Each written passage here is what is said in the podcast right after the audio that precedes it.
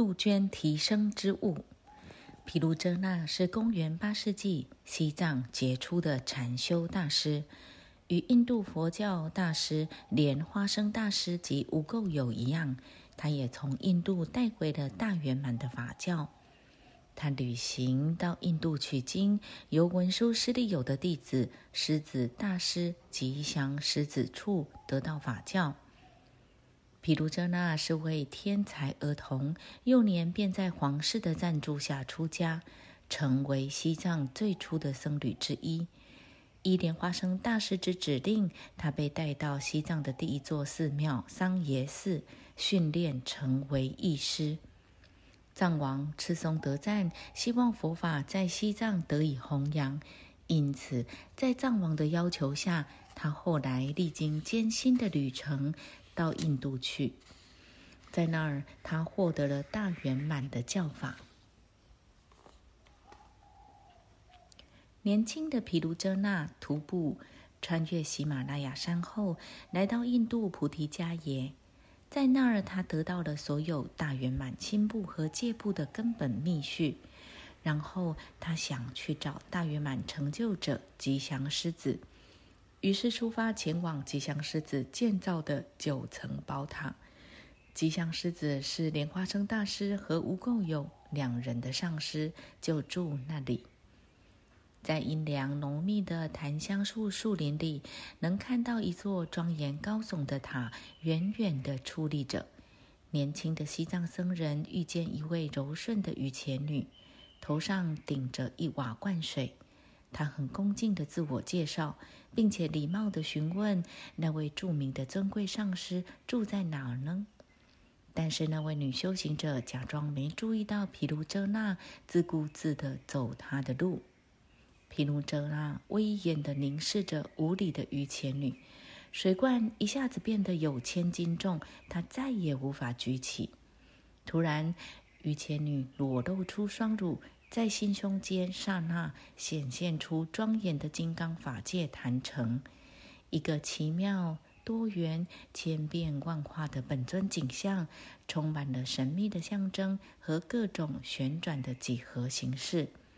那是对灌顶者充满甚深意义的幻觉光影。在那永恒的刹那之后，他带着沉默的毗卢遮那去见吉祥狮子。那位狮子大师独自坐在森林里的一棵树下，身上紧围着一块湿皮的缠腰布。谦虚的西藏僧人格外恭敬地顶礼三次。他供养了一个纯金的曼茶，并且热切地请求吉祥狮子传给他无修道。马哈阿底密续最高的秘法，吉祥狮子说：“这个请求必须慎重考虑。”他特别强调，并非每一个人都适合修这么高深的不恶教义。将血狮的乳倒入尿壶中，岂不比不用更糟糕？而且，吉祥狮子继续说。当地国王已经禁止任何人传授超越业报因果的秘密法教，违者处死。因为国王害怕这个不恶教法会损毁他的权威，引起国家混乱。毗卢遮那从这么远的地方赶来，忍受了这么多的困难，就是为了学习这教法，他怎么可能甘心呢？他再三的恳求吉祥狮子传授阿底于切的教法。最后，狮子大师应允了，不过坚持说，如果真的想学，一定要非常保密。他吩咐毗卢遮那白天和其他的学者一起研读普通佛教有关业报因果的教义，只有到了晚上才可以来见吉祥狮子，学习秘密的大圆满心法。毗卢遮那同意遵守所有这些嘱咐。到了夜半时分，吉祥狮子第一次将阿底于前密序中有关心部十八章无以伦比的秘密心法写下来。他沾着山羊的白色乳汁，把心法写在白色丝帛上。他告诉毗卢遮那，把白色丝帛带回去，用烟熏制，乳汁写的文字就会显示出来。他让毗卢遮那在护法前发誓，对这些法教绝对保守秘密。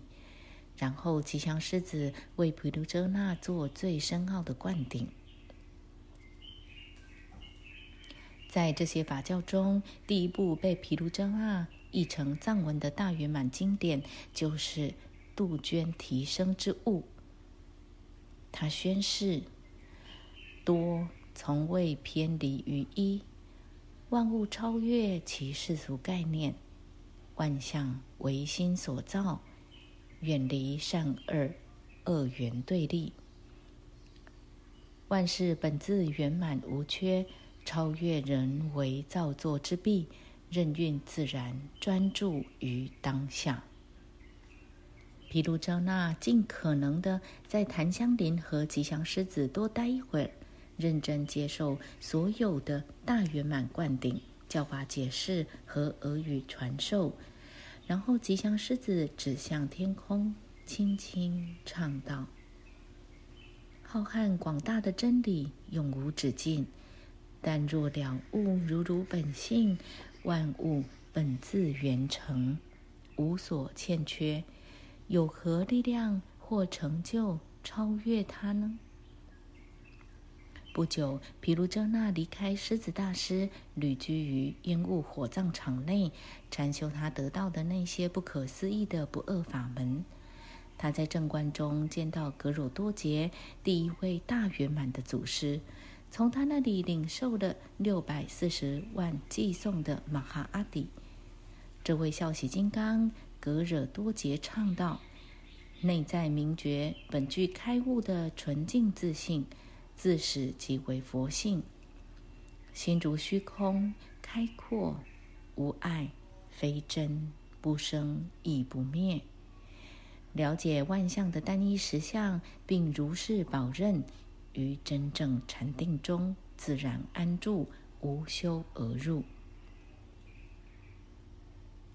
最后，毗卢遮那做起神足法来，飞回他的家乡西藏。神足是一种靠呼控制呼吸来增强心力，让身体离地飞行的一切方法。